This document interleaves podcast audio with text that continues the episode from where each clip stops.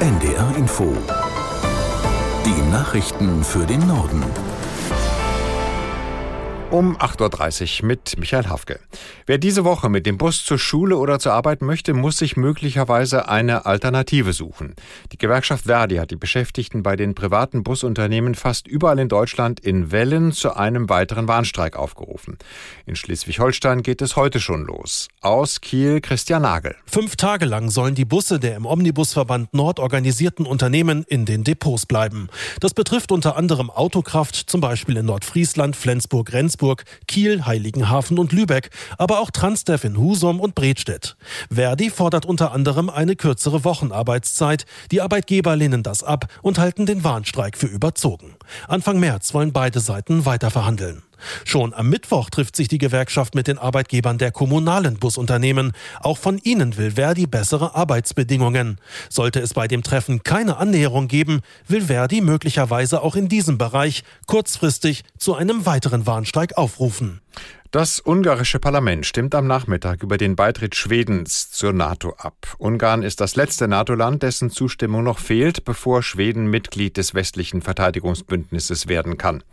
Aus Wien Wolfgang Fichtel. Jetzt gilt das Ja des ungarischen Parlaments als sicher.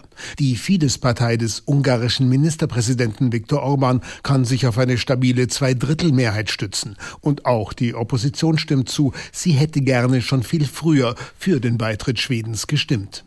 Die Entscheidung gilt deshalb als Formsache, nachdem, wie Viktor Orban sagt, wichtige Schritte unternommen worden seien, um das Vertrauen zwischen beiden Ländern wiederherzustellen. Hinhaltenden Widerstand aus der Fidesz-Regierungsfraktion gab es, weil schwedische Politiker, wie viele andere auch, Kritik am Zustand des Rechtsstaats in Ungarn geäußert hatten. Ein kurz vor der heutigen Parlamentssitzung abgeschlossener, schon länger geplanter Rüstungsdeal, vier neue schwedische Kampfflugzeuge für Ungarn, soll nichts mit der NATO-Entscheidung zu tun haben, sagt Orban. Die Vorsitzende des Deutschen Gewerkschaftsbundes Fahimi hat davor gewarnt, im Sozialbereich zu sparen, um Löcher im Bundeshaushalt zu stopfen. Diese Ausgaben seien weder im internationalen noch im historischen Vergleich besonders hoch, sagte Fahimi der Bild. Einsparungsdebatten könnten in Zeiten des Umbruchs soziale Verwerfungen provozieren. Außenministerin Baerbock sagte im ARD-Bericht aus Berlin, um Deutschlands Wehrfähigkeit zu stärken, brauche es dringend neue finanzielle Mittel. Soziale Sicherheit und Freiheitssicherung gegeneinander zu stellen, sei aber nicht sinnvoll. Bundesfinanzminister Lindner hatte sich dafür ausgesprochen, die Sozialausgaben für mehrere Jahre einzufrieren, um mehr Geld in die Verteidigung stecken zu können. Bundeswirtschaftsminister Habeck stellt zur Stunde Eckpunkte für die umstrittene unterirdische Speicherung von klimaschädlichem CO2 vor. Die Technologie soll dabei helfen, dass Deutschland bis zum Jahr 2045 klimaneutral wird. Caroline Wöhlert aus der NDR Nachrichtenredaktion fasst zusammen, was geplant ist. In Zukunft soll klimaschädliches Kohlendioxid aufgefangen, gebunden und unterirdisch gespeichert werden, bevor es in die Atmosphäre gelangen kann. Das Problem ist nämlich, je mehr CO2 in der Atmosphäre ist, desto schneller erwärmt sie sich. Und bisher ist die Technologie in Deutschland nur für Forschungszwecke erlaubt. Vom Wirtschaftsministerium hieß es aber, dass es auch in Zukunft Emissionen geben werde, die nur sehr schwer oder gar nicht vermeidbar seien. Die entstehen zum Beispiel bei der Herstellung von Zement oder Kalk oder beim Verbrennen von Abfällen.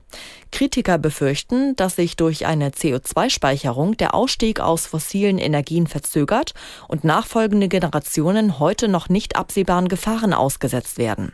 Die Versorgung mit Kinderarzneimitteln hat sich offenbar verbessert. Wie das Redaktionsnetzwerk Deutschland berichtet, konnte die zuständige Arbeitsgruppe des Bundesgesundheitsministeriums beispielsweise bei Paracetamol und Ibuprofenhaltigen Zäpfchen Entwarnung geben. Bei Penicillin sei spätestens im März mit einer Entspannung zu rechnen. Probleme gibt es laut Bericht noch bei einem Asthmamittel und einem bestimmten Antibiotikum.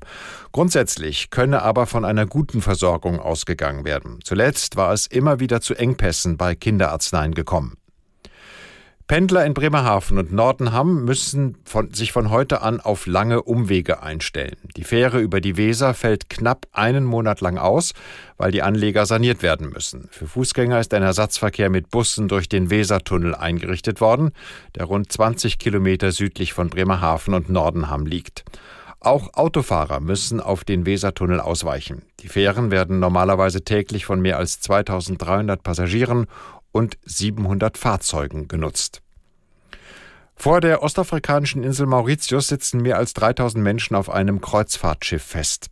Grund ist ein möglicher Cholera-Ausbruch an Bord. Aus der NDR Nachrichtenredaktion Jonas Valentin Weber. An Bord hat es eine Reihe von Magen-Darm-Erkrankungen gegeben. Die Behörden auf Mauritius verweigern der Norwegian Dawn deshalb das für gestern geplante Anliegen im Hafen der Hauptstadt Port Louis.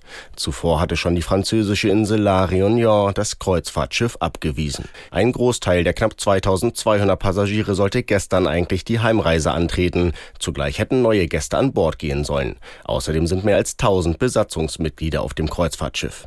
Nach Angaben aus Behördenkreisen sind insgesamt 15 Menschen erkrankt. Sie leiden demnach unter Durchfall und Erbrechen und sind in ihren Zimmern isoliert. Mitarbeiter des Gesundheitsministeriums haben Proben genommen. Mit dem Ergebnis wird morgen gerechnet. Das waren die Nachrichten.